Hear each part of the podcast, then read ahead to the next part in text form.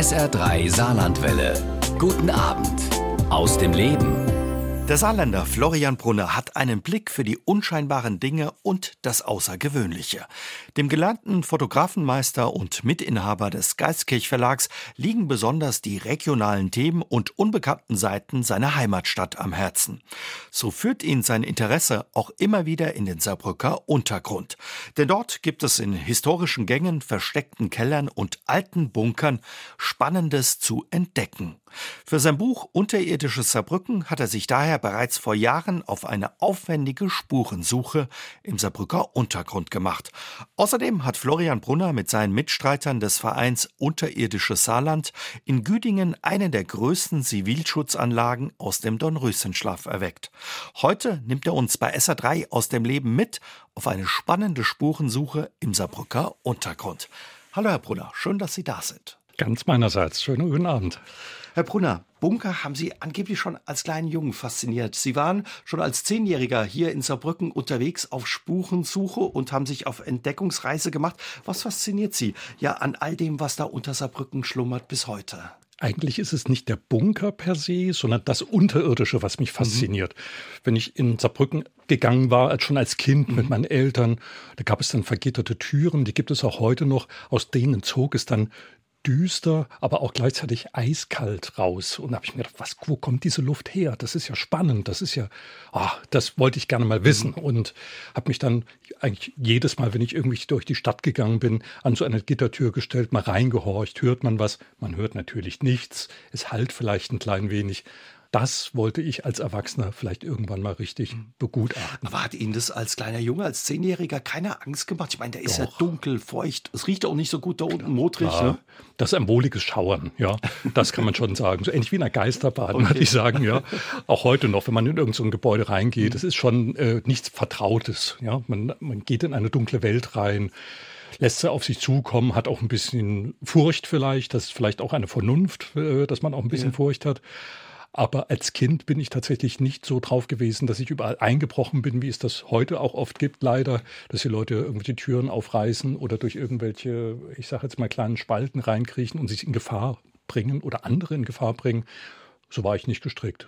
Es war eher so eine Fantasiereise dann offenbar. Richtig, genau. Und wussten Ihre Eltern ja von Ihrer Leidenschaft und wo Sie da unterwegs sind? Allerdings, sie haben das sogar noch unterstützt. Ich werde es nicht äh, vergessen, wenn wir zum Beispiel Urlaub gefahren sind durch die Alpen und es gab eine Strecke, die entweder über Land ging oder durch einen Tunnel. Da sind meine Eltern extra durch den Tunnel gefahren mit mir, weil ich mich darauf gefreut hatte. Und dann haben sie noch Quatsch. gehupt, dass diese Akustik war, Fenster auf, einmal gehupt und dann sind wir durch den Tunnel gefahren und ich war ganz glücklich. Ja, und diese Faszination für all das, was unter der Erde liegt, vor allen Dingen gerade in Saarbrücken, hat sie bis heute nicht losgelassen. Ich habe es gesagt, vor einigen mhm. Jahren haben sie sich ja auf eine Spurensuche gemacht. Was schlummert denn alles da im Saarbrücker Untergrund? Was haben Sie bei Ihrer Spurensuche alles entdeckt?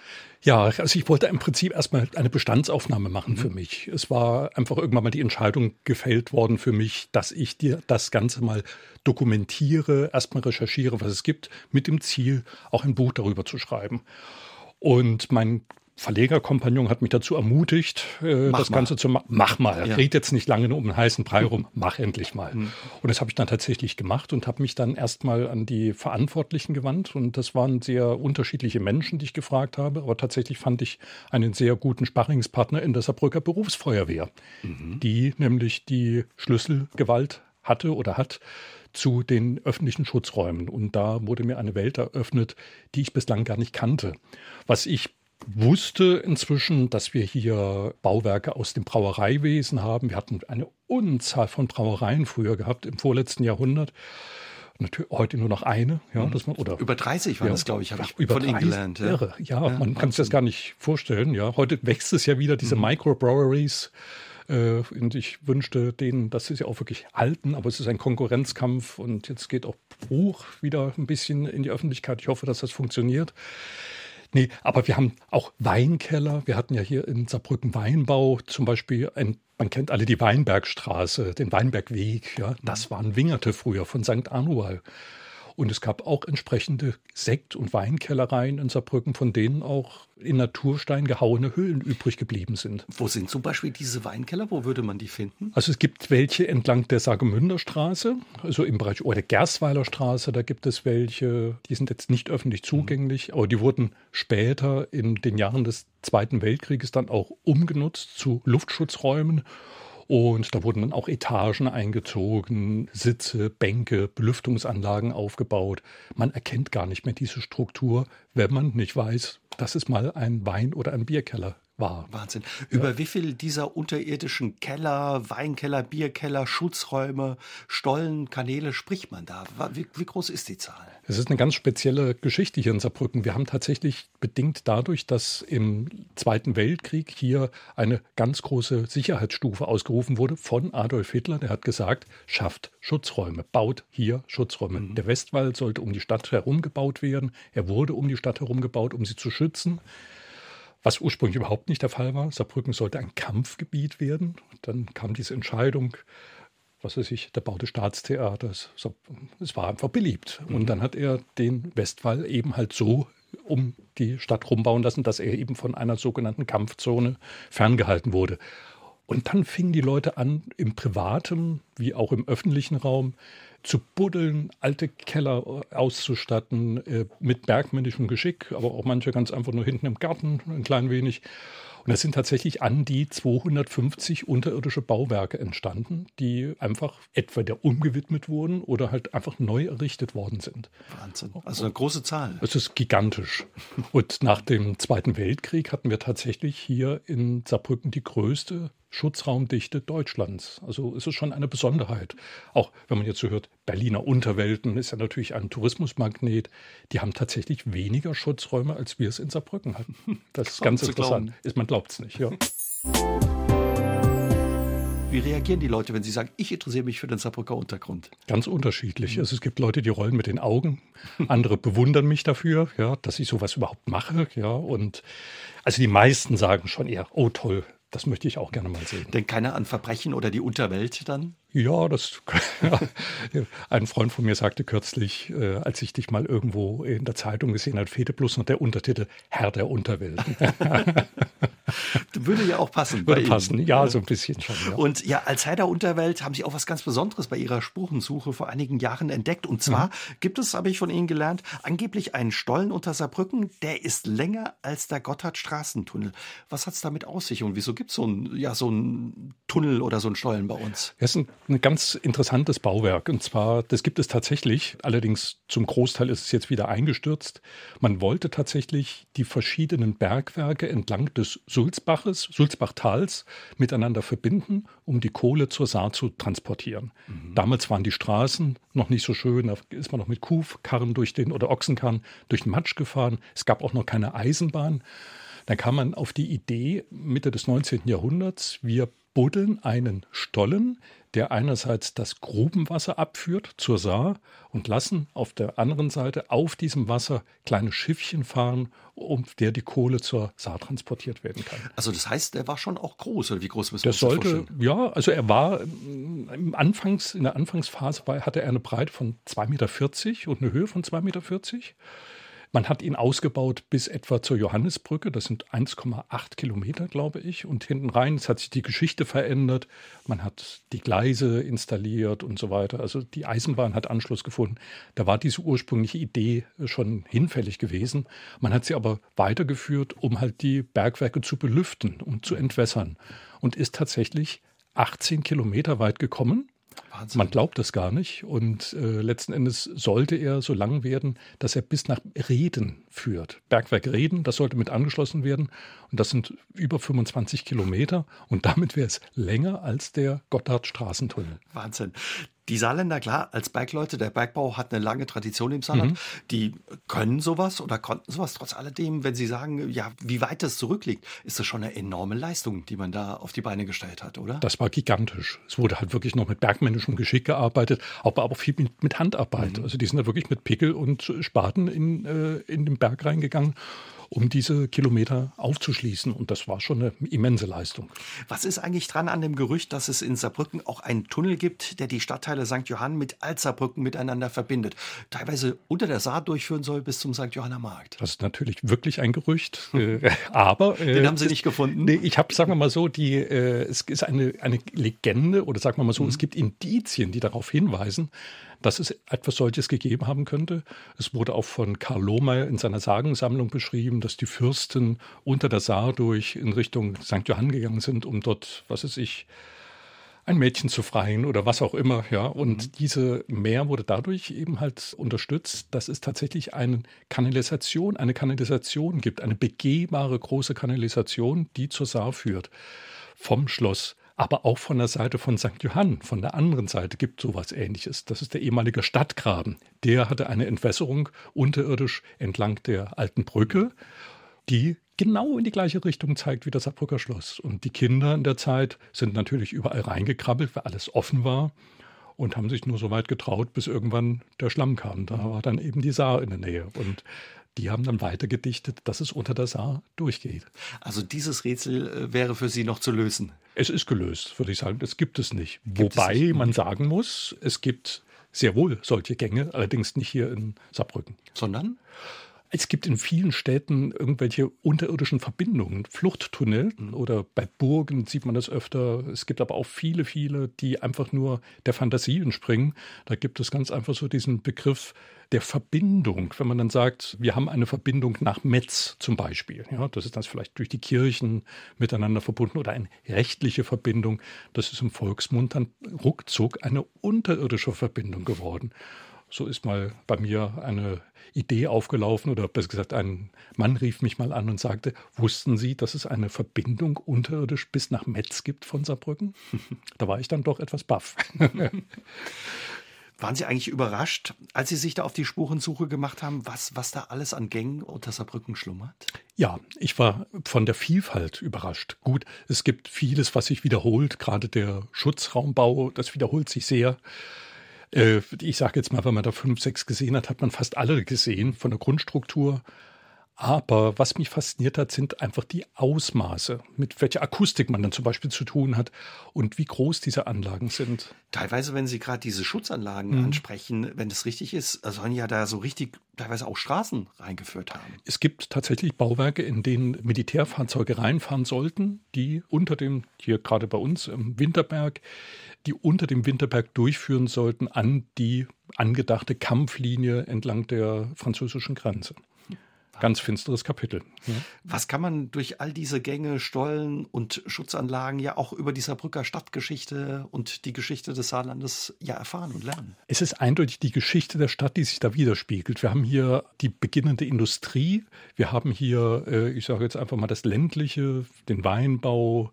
Mit der Industrie spiegelt sich aber auch gleichzeitig die Geschichte des Brauereiwesens wieder. Das wäre auch nie so aufgeblüht, wenn die Arbeiter nicht den entsprechenden Durst gehabt hätten. Ja, die trafen genau die richtige richtige, den richtigen Zeitgeist.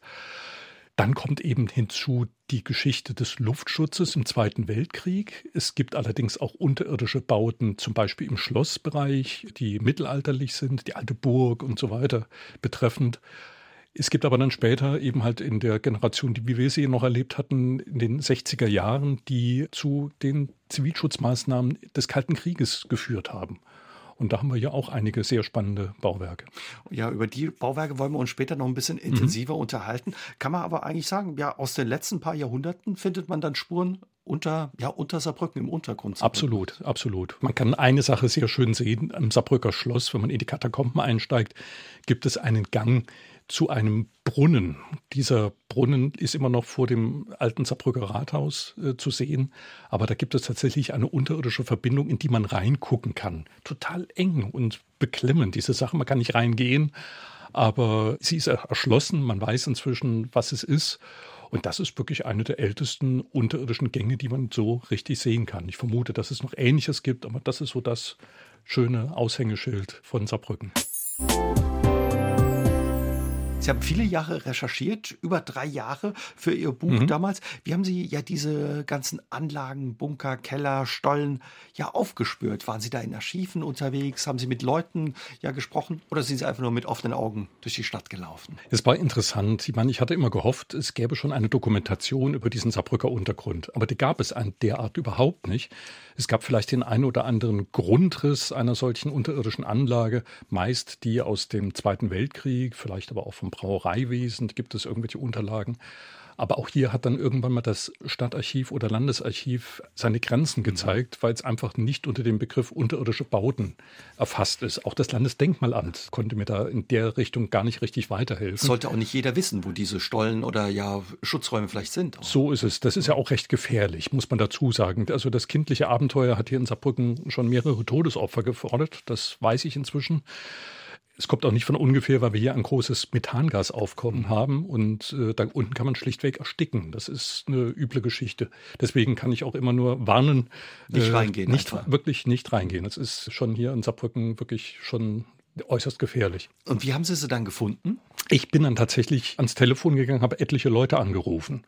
Das ging tatsächlich über Historiker, das Landesdenkmalamt, diesen und jenen, bis ich einen entscheidenden Hinweis bekam, was eben halt die Schutzräume anbetrifft, den Luftschutz, dass sich da die Stadt Saarbrücken für verantwortlich fühlt, eben halt der Katastrophenschutz.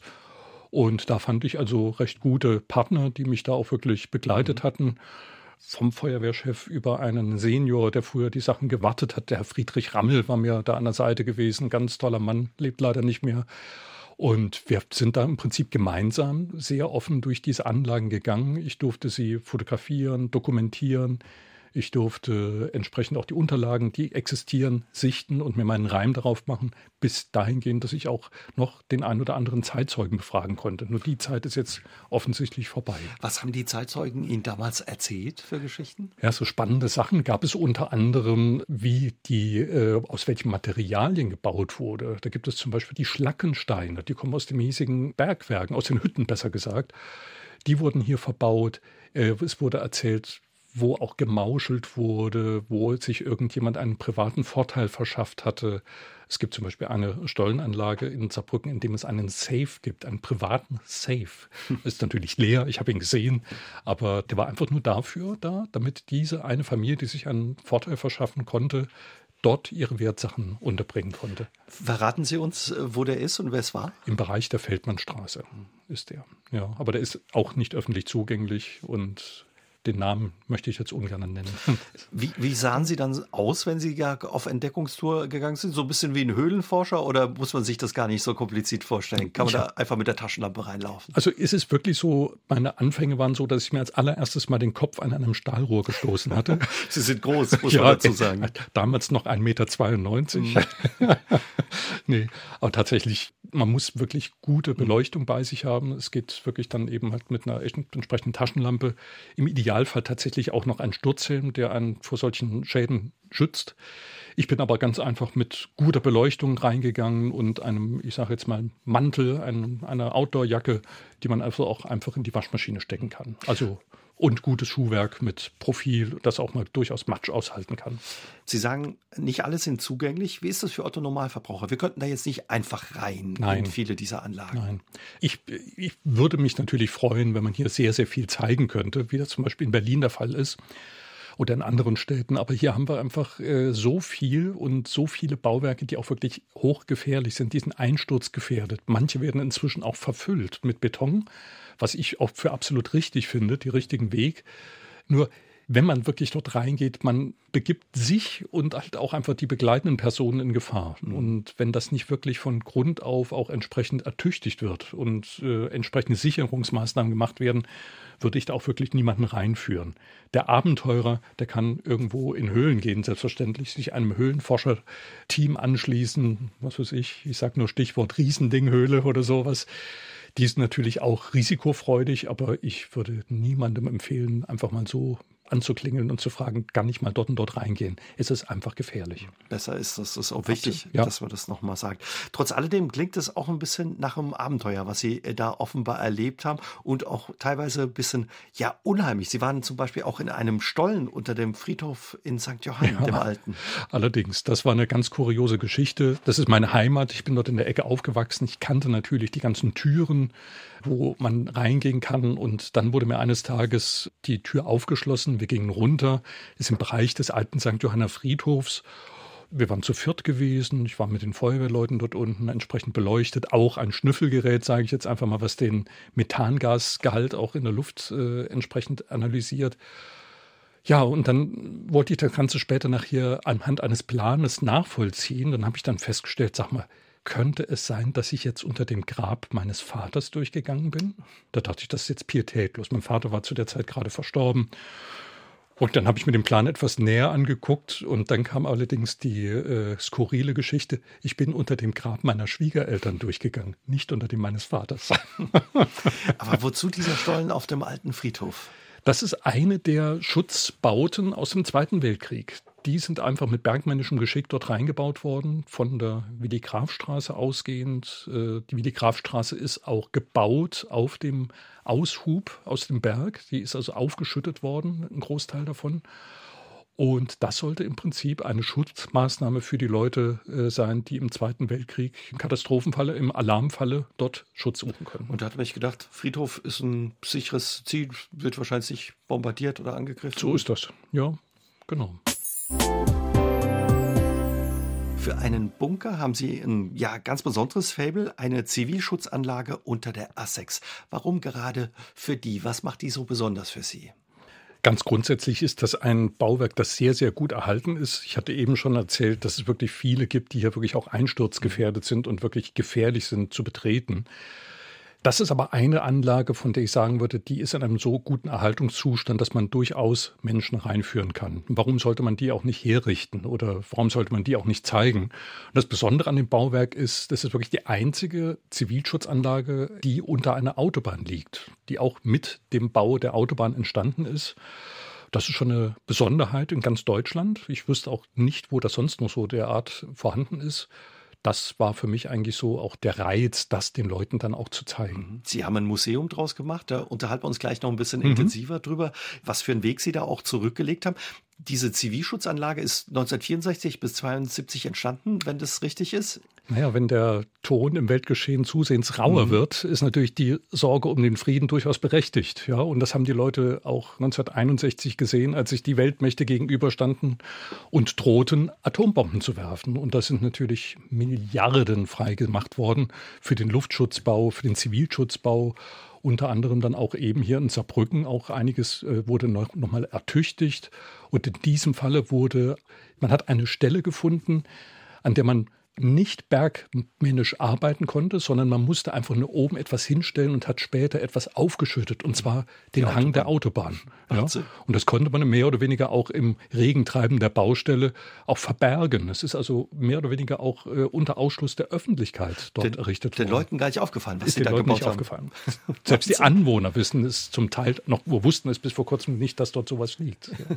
Und wie ist es ja. jetzt für die, dass sie auf einmal ja erfahren haben, Mensch, in unserer Nachbarschaft seit vielen vielen Jahrzehnten gibt es diese Anlage?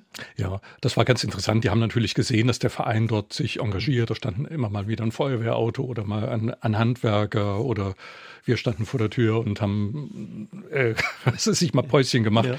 Die haben natürlich gesehen, dass da was passiert. Und ja. wir hatten für die Anwohner auch entsprechend mal eine Führung angeboten jetzt im Frühjahr. Und äh, da war das Hallo schon groß. Die äh, haben sich dann schon gewundert, ja, wir wussten, es gibt dort einen Bunker, ja, aber dass der so groß ist und dass der eine solche skurrile Geschichte hat und eine so interessante Architektur, das wussten die natürlich nicht. Nehmen Sie uns mal mit in diesen ja besonderen Bunker, diese Zivilschutzanlage unter der A6. Was macht der Bunker mit unseren Sinnen? Wie hört sich das da an? Wie fühlt sich das an? Ja, wie riecht es da vielleicht auch? Vielleicht müsste man erstmal durch die Treppe runtergehen, da müsste ich aber die Technik bitten, ein bisschen Halt draufzulegen. nee, aber man geht tatsächlich dort runter und es riecht inzwischen nicht mehr schlecht. Also es war ein, anfangs muffig, als wir dort angefangen haben zu arbeiten. Ja, es kommt einem schon kalt entgegen. Es hat 13 Grad Celsius, äh, also ein Grad zu viel, um Rotwein einzulagern. wir machen aber ein Experiment. Wir bitten Leute, Rotwein einzulagern. nee, aber tatsächlich ist es ein Röhrensystem, mhm. das dann, äh, ich sage jetzt mal, etwa die Grundmaße eines Fußballplatzes hat oder auf die Grundmaße eines Fußballplatzes passt ist geschaffen worden für 1800 Menschen, die Schutz suchen. Nicht für irgendwelche Politiker oder Prominente, sondern wirklich für den Otto-Normalverbraucher, für die Zivilbevölkerung. Also schon richtig groß. 1800 Menschen, Mächtig. das ist ja, einiges. Das ist sehr groß. Nur damals war das etwas skurril. Damals war die Wohnbebauung noch ein Stückchen weiter weg. Es gab noch nicht so, ist noch nicht so dicht herangerückt gewesen, wie es vielleicht heute ist. Mhm. Also der Ort war gewählt worden, mehr oder weniger, um ein Modell zu schaffen, an dem man zeigen konnte, dass es doch vielleicht einen möglichen Überlebens, eine Überlebenschance geben könnte im Falle eines Atomkrieges.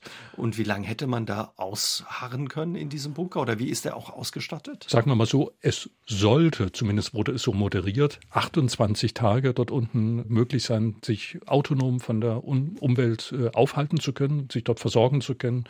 Es gibt Wasserbrunnen, also Brunnen, es gibt eine Notstromversorgung mit großen Motoren, es gibt eine komfortable Lüftungsanlage, Sitze, Betten, ein Sanitätsraum, eine notdürftige Küche. Also es ist schon vorgesorgt worden, nur es ist nie richtig zu Ende gedacht worden, dieses Bauwerk, weil es als Muster dorthin gestellt wurde. Und eigentlich gibt es so viele Widersprüche in diesem Bauwerk, dass es gar nicht funktioniert hätte so richtig. Also Sie glauben, im Ernstfall hätte diese Zivilschutzanlage gar nicht zu 100 Prozent geschützt? Ja, sagen wir mal so, in den Jahren des, des, in den 60er Jahren, als es gebaut wurde, hat man eben halt noch auf die Schlagkraft der damaligen Bomben gesetzt. Aber jetzt mal, das hat sich auch weiterentwickelt. Mhm. Ja? Und wir haben heute, wenn wir nur in die, ins Fernsehen gucken und schauen uns an, was in Kiew läuft oder in der Ukraine, das sind ganz andere Bomben und da hätte ein solches Bauwerk überhaupt keine Chance. Und dann kommt noch hinzu, dieses Bauwerk liegt auch unter einem Verkehrsknotenpunkt, was natürlich auch per se gefährlich ist. Das Erste, was man zerstört, ist die Infrastruktur. Die Infrastruktur ja, und dann hätte man dort einen Volltreffer landen können. Wie haben Sie dieses Bauwerk damals entdeckt oder diesen Ort? Das war eines dieser Orte, die mir die Herrschaften von der Feuerwehr. Berufsfeuerwehr gezeigt mhm. hatten. Ja. Und da war es dann mit deren Hilfe auch kein Problem, da ja reinzukommen dann wahrscheinlich. Die haben mich begleitet, selbstverständlich. Nur bis wir dann entsprechend das zu einem Museum dann eröffnen konnten, war natürlich auch noch ein weiter Weg. Ich habe verschiedenste Leute gefragt, die das unterstützten. Ideelle Unterstützung habe ich viele bekommen. Aber bis ich dann entsprechend den Weg gefunden hatte, sowas auch dann wirklich durchzuführen, das hat schon eine Weile gedauert. Und dann hat es auch wiederum eine Weile gedauert, bis man die ersten Besucher durch die Anlage führen kann. Sie haben mit dem Verein Unterirdisches Saarland den Zivilschutzbunker unter der A6 bei Saarbrücken-Güdingen ja in den vergangenen vier bis sechs Jahren aus dem Dornröschenschlaf erweckt. Die unterirdische Zivilschutzanlage ist dank ihres Engagements auch auf der Denkmalschutzliste äh, gelandet. Seit ja, März diesen Jahres kann sie auch besucht werden. Was war nötig, ja, um den Bunker für Besucher zugänglich zu machen? Ja, aber ganz grundsätzlich mussten wir erstmal die Optik verändern. Ich meine, es war dreckig, es war modrig, es war, es gab Pilzbefall, es gab Algen an den Wänden. Diese Optik musste erstmal wieder ein bisschen hergestellt werden. Wir fanden einen ganz tollen Partner, die Landesinnung der Gebäudedienste. Also ja, Profis, wenn es um sowas also geht. Also wirklich Profis. Ich mhm. habe das, äh, ich bin da ganz glücklich drüber. Die haben das Gebäude gereinigt. Es waren acht Frauen und Männer eine Woche unter Tage und haben dort gewerkelt so dass es auch wirklich wieder gut aussieht. Dann gab es eine Betonsanierung, hat sich ein Ehepaar von einem pensionierter Betonbauer hat sich dort unten eingeschlossen mit seiner Frau und hat dort ein Vierteljahr rumgewerkelt. Wir haben eine Asbestsanierung gemacht bekommen. Wir haben Strom äh, ersetzt gekriegt. Also wir mussten auch äh, Elektrik verändern. Wir mussten die brennbaren Flüssigkeiten aus dem Gebäude rausbringen. Klammer auf, die ganzen Motoren, die dort unten sind, auch entleeren und die Tanks entleeren. Also es waren schon sehr, sehr viele kleine Gewerke, die dort Hand in Hand realisiert werden mussten. Ein ganz großer Punkt war natürlich der Brandschutz. Wir hatten Auflagen natürlich von der unteren Bauaufsicht bekommen, mit denen wir überhaupt nicht gerechnet hatten. Man würde denken, so eine Anlage, da ist der Brandschutz schon gegeben, oder? Das ist, denkt man so, ja. Also es ist ja eigentlich gebaut worden, um mhm. Menschen zu schützen und nicht um sie zu gefährden. Und tatsächlich waren eben halt die äh, Bestimmungen seit 1963, als das Bauwerk begonnen wurde, hat sich bis heute natürlich vieles, vieles geändert. Also jetzt haben wir Fluchtwegpiktogramme, wir haben einen Rauchmelder und so weiter. Wir fanden aber dafür äh, für diese Aufgabe, die sich die also bestimmt mehrere, eine fünfstellige Summe gekostet hätte, mehrere Zehntausend gekostet hätte, wir fanden Sponsoren. Da bin ich also sehr froh, die sich da auch wirklich mit Geld eingebracht haben und Fürsprecher und Türöffner und das fand ich ganz toll. Da haben wir tolle Partner gefunden. Das glaube ich. Waren Sie überrascht, wie groß das Interesse und die Unterstützung auch für das Projekt war oder wie die, wie die Leute sich offenbar auch begeistert haben dann dafür? Ja, also ich war natürlich überrascht, ja, das kann man schon sagen. Aber ich sage jetzt mal, das Thema hat auch die Herzen eröffnet, mhm. weil die Leute auch selbst das Interesse haben, dass so etwas gezeigt wird. Und ich habe sehr gerne auch mal die Leute, wenn sie, wenn ich sie angefragt hatte, auch die Gebäudereiniger oder auch unseren Oberbürgermeister Uwe Konrad, habe ich gebeten, kommen Sie mit runter, gucken Sie sich an, schauen Sie, was wir da unten haben. Und sie sind mit runtergekommen und waren überzeugt. Ja, und äh, auch die Besucher heute sind davon überzeugt, dass das den Menschen gezeigt werden muss. Und das ist wirklich sensationell. Sie haben ein Museum draus gemacht. Man kann mhm. eben jetzt ja diese Anlage bei Führungen mit Ihnen kennenlernen und mhm. entdecken. Warum war es Ihnen wichtig, ja, anderen diesen Ort ja erlebbar zu machen und zu zeigen? Also einerseits ist es die Kuriosität, die mich natürlich auch umtreibt. Auf der anderen Seite wollte ich den Leuten auch die Gelegenheit geben, etwas vom Saarbrücker Untergrund zu sehen, was wir bislang überhaupt nicht hatten. Aber was mir ganz aktuell halt auf der, auf der Seele liegt, ist es einfach auch zu zeigen, dass Krieg kein Sinn ist, dass es nur Verlierer gibt. Ja, und das kann man dort unten wunderbar nachvollziehen. Ich sage jetzt einfach mal, ein Atomschutzbunker ist auch nur eine Verzögerung von dem Tod. Das muss man sich mal auf der Zunge zergehen lassen. Man stirbt eben ein paar Tage später. Sie haben jetzt ja auch schon einige Menschen eben durch diese Anlage geführt. Was macht die Anlage mit den Besucherinnen und Besuchern? Wie erleben Sie die da? Also es gibt da ganz unterschiedliche Reaktionen. Ich sage jetzt mal unschön, es gibt die Leute, die sagen, boah, geiler Bunker. Ja, das ist natürlich auch verständlich, dass diese Begeisterung, dieses Erstaunen über diese, diese Ausmaße und diese Kuriosität, Manche kommen aber auch ganz betreten raus und wir erzählen ihnen ja auch ein bisschen was über das Thema Zivilschutz und äh, was dort unten hätte abgehen können, wenn einfach Leute dort äh, in Massen reingeströmt wären. Das macht die Leute schon ein bisschen betroffen und sie denken durchaus darüber nach, ob man sich überhaupt in einen Schutzbunker in dieser Art begeben möchte oder ob man die Gelder nicht lieber woanders investiert. Ich sage auch immer wieder, besser in Bildung stecken. Ja. Sie haben ja vorhin gesagt, 1800 Menschen mhm. wären da reingegangen. Für knapp einen Monat hätte man da überleben können. Aber das wäre dann schon eng gewesen und voll, ne? Das wäre voll gewesen. Also bei knapp 1900 Quadratmetern für 1800 Menschen hätte jeder etwa so einen Quadratmeter für sich gehabt. Das ist schon ich sage jetzt mal, spätestens nach drei Tagen wäre die erste Faust geflogen. ja, man war ja auch gerüstet, wie Sie sagen, für alles. Es gab Leichensäcke, man war auch richtig. für Geburten gerüstet, wäre man gewesen. Richtig, richtig. Das war auffallend. Also man hat eigentlich an viele Sachen gedacht, aber auch an einige Sachen nicht. Und das zeigt für mich auch so ein bisschen, dass dieses Bauwerk nie dafür gebaut mhm. worden ist, um wirklich Schutz zu bieten. Also es hätte wahrscheinlich in seiner Technik, in seiner Komplexität gar nicht funktioniert. Wenn man jetzt sagt, Mensch, das würde ich mir gerne mal angucken, mhm. wie funktioniert das? Wie kann man diese Anlage besuchen? Man geht auf die Internetseite www.unterirdisches-saarland.de. Dort findet man erstmal eine Beschreibung des äh, Bauwerkes. Man kann dort auch Termine sehen, wann Führungen sind. Wir versuchen jeden Monat eine Führung zu machen. Jetzt im August machen wir aus klimatischen Gründen keine äh, Führung, aber im September geht es wieder weiter, haben wir jede Menge Termine. Dort kann man dann buchen. Man kann auch in die Vorverkaufsstellen von Ticket regional gehen. Dort kann man auch Karten kaufen, nur nicht direkt am Stollen.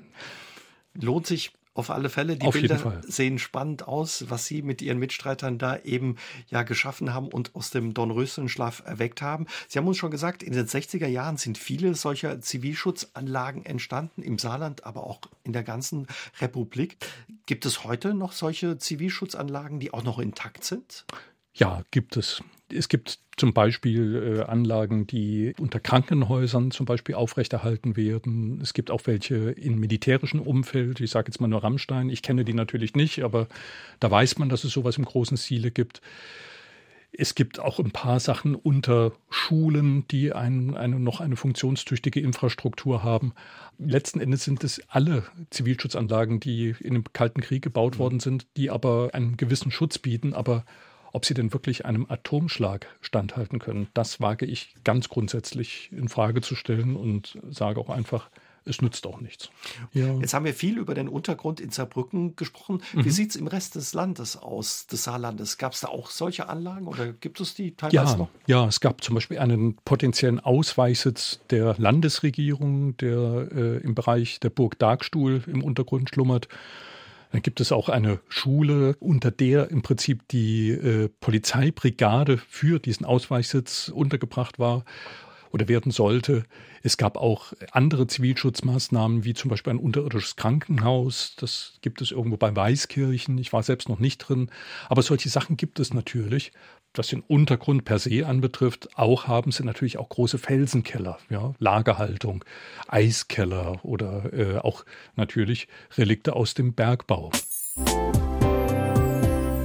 In Ihren Büchern sind auch immer schöne und besondere Fotos zu sehen. Keine Überraschung, Sie sind gelernter Fotografenmeister. Haben Sie immer die Kamera dabei oder fotografieren Sie ja wie die meisten von uns heute mit dem Handy auch? Jetzt haben Sie mich natürlich auf dem linken Fuß erwischt. Natürlich fotografiere ich mit dem Handy heute. Wahnsinn, was Sie schon können teilweise. Ne? Weil ich das nicht mehr beruflich mache, ja. Aber natürlich hatte ich früher auch immer meine Kamera dabei gehabt die Gunst, ein gutes Handy dabei zu haben, ist natürlich wirklich toll. Da kann man also wirklich immer mal einen Schnappschuss machen. Was ist Ihnen ein Schnappschuss wert? Also mich zieht es ja natürlich, wenn ich durch die Saarbrücker Innenstadt gehe, immer in die Ecken, die eigentlich niemanden so richtig interessieren. Und dann wird es wirklich interessant. Also auch schon mal in eine Nebenstraße. Ich gucke mal an Wänden hoch und decke irgendwelche Reste aus Zeiten, die schon längst vorbei sind. Mhm. So, was weiß ich, eine Säule oder eine, eine Werbetafel oder was weiß ich, eine Tür, die irgendwie kurios ist. Auf die Art und Weise habe ich Saarbrücken komplett neu für mich entdeckt und ich mache das eigentlich auch schon von Kind auf, dass ich irgendwelchen mir irgendwelche Fragen gestellt habe, was ist das da eigentlich? Ja, und den Sachen bin ich dann auch wirklich auf den Grund gegangen. Und ja, aus Ihren Entdeckungsstreifzügen durch Saarbrücken sind ja in den vergangenen Jahren auch zwei wirklich sehr schöne Bücher entstanden. Saarbrücker Spurensuche, mhm. die Sie vor einigen Jahren gemeinsam mit Markus Philipp gemacht haben und eben mhm. genau diese Details und Geheimnisse, die Sie da entdeckt haben, reingepackt haben. Sie haben schon gesagt, Sie hat das schon immer interessiert als Kind. Was ist es, was Sie da dran reizt? Die Geschichten, die sich hinter diesen Details verbergen oder was, was ist das? Oft ist es einfach nur die Frage, was ist das, was mhm. wir da gerade sehen. Ich habe das neben der, ich bin früher in die Ostschule gegangen in, in St. Johann, da gab es direkt daneben ein Rohr, was aus dem Boden herausragte und obendran hängt ein Vorhängeschloss. Da wollte ich immer wissen, was ist das? Ja, das schon als Kind wollte ich das wissen. Und erst 40 Jahre oder 50 Jahre später habe ich dann mal nachgefragt, bis ich erfahren habe, dass es ein Wassermesspunkt ist. Mhm. Grund ist, das war früher Schwemmland. Und man wollte wissen, als die Bruchwiese neu erschlossen worden ist, wo sich jetzt der Grundwasserspiegel befindet. Und dann hat man dieses Loch gebuddelt, hat ein Rohr rein versenkt, hat dort seine Pröbchen genommen und konnte immer gucken, wie hoch der Grundwasserspiegel ist. Und irgendwann ist dieses Teil vergessen worden. Man hat es nicht mehr bemüht. Ja, und es gibt natürlich neuere und andere. Und das steht heute noch neben der Ostschule. Haben Sie immer ein bisschen länger gebraucht, bis Sie von der Schule zu Hause waren, das, oder? Das wussten meine Eltern, ja. ist wieder auf Entdeckungstour. Ja, klar, so ähnlich. Ja. Was, was haben Sie da noch für Dinge entdeckt hier bei Ihren Streifzügen, die über die Jahre vergessen wurden? Und was für Geschichten erzählen die? Haben Sie da noch ein Beispiel? Beispiel für uns? Also ein sehr schönes Beispiel, das hat Markus Philipp mit ins Buch eingebracht, sind natürlich die Relikte unserer alten Straßenbahnen in Saarbrücken. Die Mainzer Straße ist da wirklich das Museum schlechthin. Da gibt es unter anderem auch äh, Stellen, an der man eine Kurbel ansetzen konnte, um die Oberleitung nochmal nachzuspannen. Und das gibt es heute noch zu mhm. sehen. Das ist heute noch da. Ähnlich wie die Rosetten in der zweiten Etage, die außen an der Wand hängen, die früher eben halt die Seile festgehalten hatten. Sowas finde ich total spannend. Es gibt aber auch irgendwelche Orte, die einfach übrig geblieben sind. Da zählen zum Beispiel an den Arkaden in der Bahnhofstraße Säulen, Jugendstilsäulen, die zubetoniert worden sind. Und wenn man genau hinguckt, sieht man noch die Reste von dieser Jugendstilsäule. Und das, das sowas finde ich total interessant. Also ich glaube, man könnte jetzt noch eine andere Sendung damit füllen. Diese Spuren sie sind einfach gigantisch vielfältig. Und für mich ein persönliches Highlight war gewesen, an der Saarbrücker Schlossmauer gibt es ein Loch, Das ist direkt gelegen neben der Schlosskirche. Da fliegen permanent Tauben rein und raus. Manchmal auch Enten. Und ich habe mir gedacht, was ist denn das? Da muss ja ein gigantischer Raum hinten dran sein. Und da bin ich auf die Spurensuche gegangen, habe auch die Verantwortlichen gefragt und letzten Endes konnte ich sogar mal mit einem Hubsteiger reingucken und, und ein Foto machen. Kurz dahinter liegt eine Betonwand, also die Fassade, die wir jetzt sehen aus Sandstein, die steht nur äh, einen Meter von der Betonwand entfernt. Das ist praktisch eine Lücke zwischen Betonwand und dieser Sandsteinmauer. Wahrscheinlich wegen der Drainage und der Belüftung, dass es nicht schimmelt.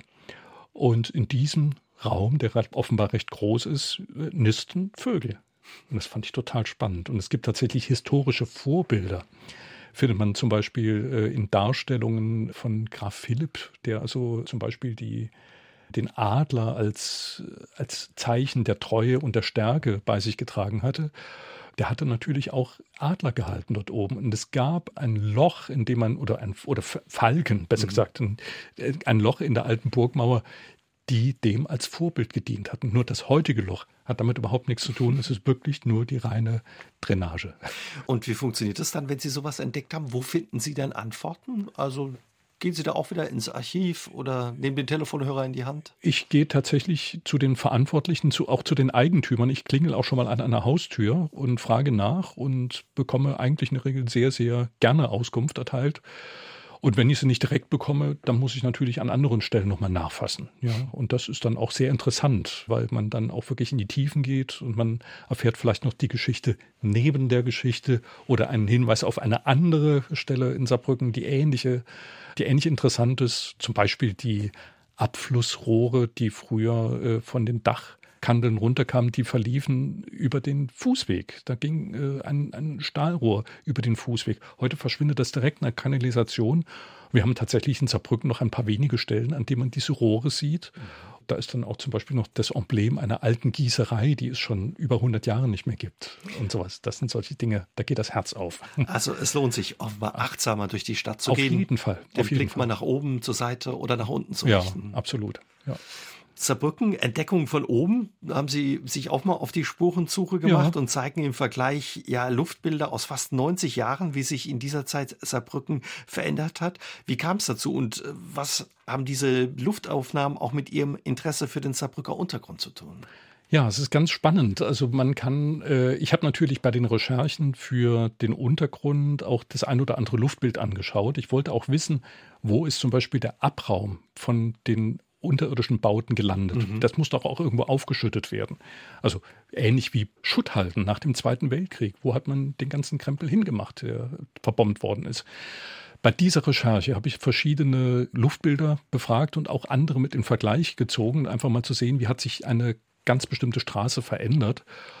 Und ich stellte halt fest, dass wir hier doch eine ganze Menge von verschiedenen Luftbildern vorrätig haben. Das Landesamt in von der Heid hat da einen fantastischen Schatz liegen. Und ich wollte im Prinzip für die Bürger und für mich natürlich persönlich auch eine Möglichkeit, ein Handwerkszeug an die Hand geben, dass man jeden Ort in Saarbrücken, in der Saarbrücker Innenstadt, in fünf Zeitschnitten nachvollziehen kann. Also wenn man jetzt in der Stadt Saarbrücken wohnt, hat dort ein Häuschen, schaut sich ein Foto von 2023 an, das ist die jüngste Aufnahme, kann man eine Seite weiterblättern, dann sieht man das Ganze in den 50er Jahren, dann sieht man das in den 40er Jahren, kurz nach dem Krieg, dann sieht man es sogar noch 1928, als es noch in Blüte und äh, alles noch schön dort gestanden hat. Das ist toll. Wie oft werden solche Fotos gemacht? Auch heute noch dann offenbar. Soweit ich weiß, befliegen die das noch jährlich oder spätestens zweijährlich. Äh, heute ist natürlich eine ganz tolle Geschichte. Das ist heute alles in Google Maps nachzuvollziehen. Nur Sie können mit Google Maps nicht so weit in die Vergangenheit reingehen, wie das mit meinem Buch möglich ist. Das sind die ältesten Bilder von 1929, ja? Genau. Und das Schöne ist natürlich, Sie sehen auch die Bauten, die im Zweiten Weltkrieg zerstört worden sind. Also es gibt Aufnahmen von 1945, die eigentlich äh, die ganze Stadt abgedeckt zeigt. Sie können also praktisch in die Häuser von oben reingucken und sehen auch in dem nächsten Zeitschnitt in den 50er Jahren, was abgerissen worden ist, was dort wieder neu entstanden ist, bis eben in die Blütejahre äh, 2013 das Stadtbild, so wie wir es heute finden. Und heute noch wird für die Vermessung, die Landesvermessung, regelmäßig die Stadt von oben dokumentiert mit Flugzeugen, allerdings mit ganz anderem Gerät, wie das äh, damals üblich war. Heute werden noch ganz andere Sachen mit gemessen, zum Beispiel, ich sage jetzt mal, mit Laser, die Oberfläche und so weiter und so fort. Also das wird immer noch gemacht, aber diese ganz spannende Phase, der Beginn eigentlich der Luftbildfotografie 1928, der wurde in diesem Buch aufgegriffen. Also praktisch die ältesten möglichen Fotos, die zur Kartografie genutzt werden konnten, die habe ich in diesem Buch verwendet. Eine spannende Reise durch die Zeit. Absolut. Es ist eine kleine Zeitmaschine, würde ich sogar sagen. Sie betreiben ja seit 2005 mit Ihrem Mitstreiter Harald Hoos den Geiskirch Verlag. Viele kennen Sie dadurch auch, kennen vor allen Dingen die Bücher, die Sie gemeinsam verlegen. Wie wurden Sie zum Verleger? Ja, vom Fotografenmeister zum Verleger. Ganz spannende Geschichte eigentlich. Ich selbst bin mit ein paar Manuskripten schwanger gegangen, eigentlich auch sie zu veröffentlichen.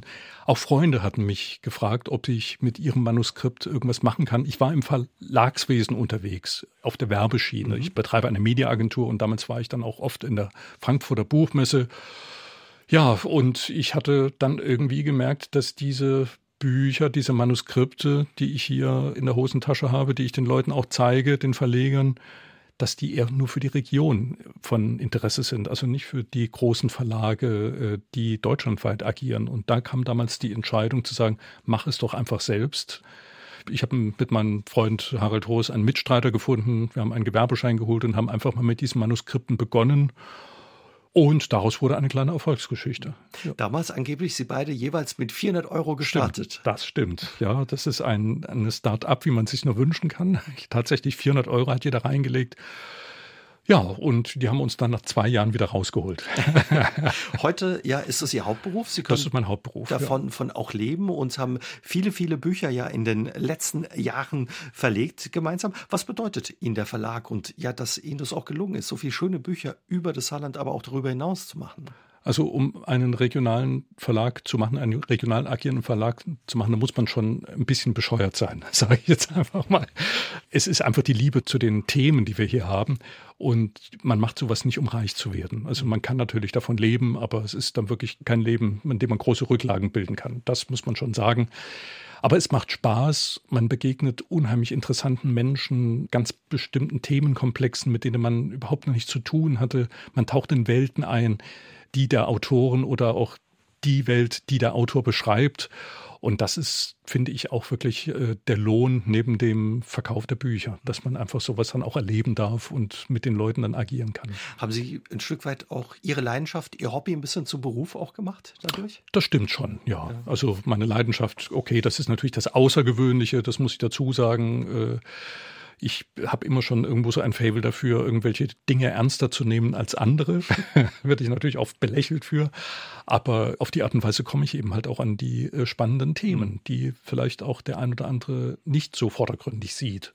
Da zählen halt zum Beispiel auch diese Spurensuche dazu oder auch die Themen von Autoren, die mir angetragen werden, von denen ich vorher noch nie etwas gehört hatte. Was war das so eine sowas, wo Sie sagen, Mensch, da hatte ich noch nie was von gehört und war also überrascht. Ganz aktuell, ein Kollege von Ihnen, Michael Kuderner, hat mit uns ein Buch gemacht, ging ursprünglich um eine Kirche im nahen Lothringen in Waspervilla, eine Architektur, die per se interessant ist, aber er entdeckte, dass es dort Hitler-Darstellungen in den Kirchenfenstern gibt. Was? Und da ist er auf, die, auf seine Art und Weise auf die Spurensuche mhm. gegangen und hat etliche andere Kirchen gefunden, in denen es Hitler-Darstellungen gibt oder potenzielle Hitler-Darstellung oder auch früher mal welche gab.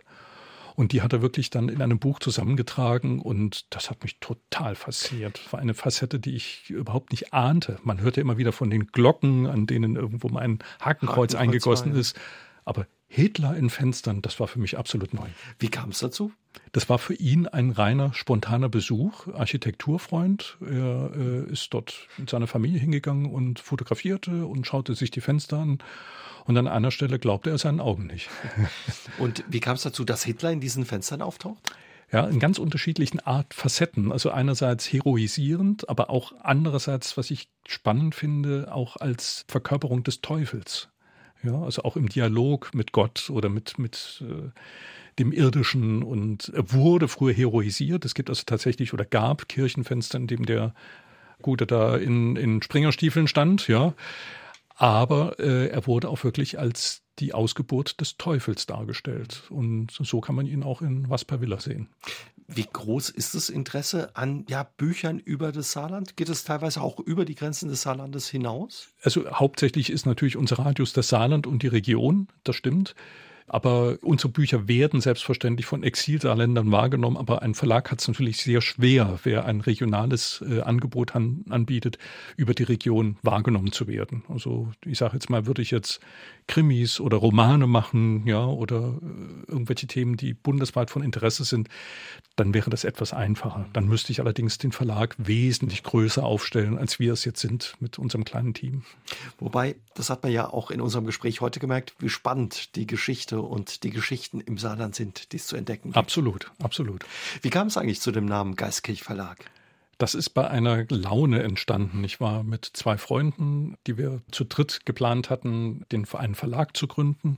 Da saßen wir in einem Restaurant, Geistkircher Hof. Den gibt, das gibt es jetzt leider nicht mehr. Das ist im Beritt von zwischen Rohrbach und Kirkel. Es gibt immer noch die Geistkirche als kleine Kapelle, aber in diesem Lokal haben wir bei einer gemischten Grillplatte mit Juwetsch-Reis beschlossen, einen Verlag zu gründen. Und es hat sich ausgezahlt. Wie viele Bücher sind es über die Jahre geworden? so, Kön Könntest du mitzählen? Also um die etwas mehr als 200 Bücher sind es jetzt geworden, ja. Toll. Ja.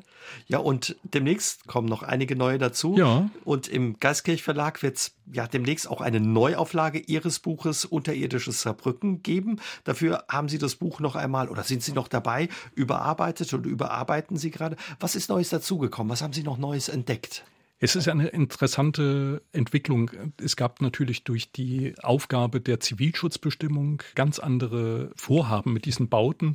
Unter anderem gibt es auch Bauwerke, die, wie gesagt, wie ich schon vorhin erwähnt hatte, ver verfüllt werden mhm. aus Sicherheitsgründen, die es gar nicht mehr gibt.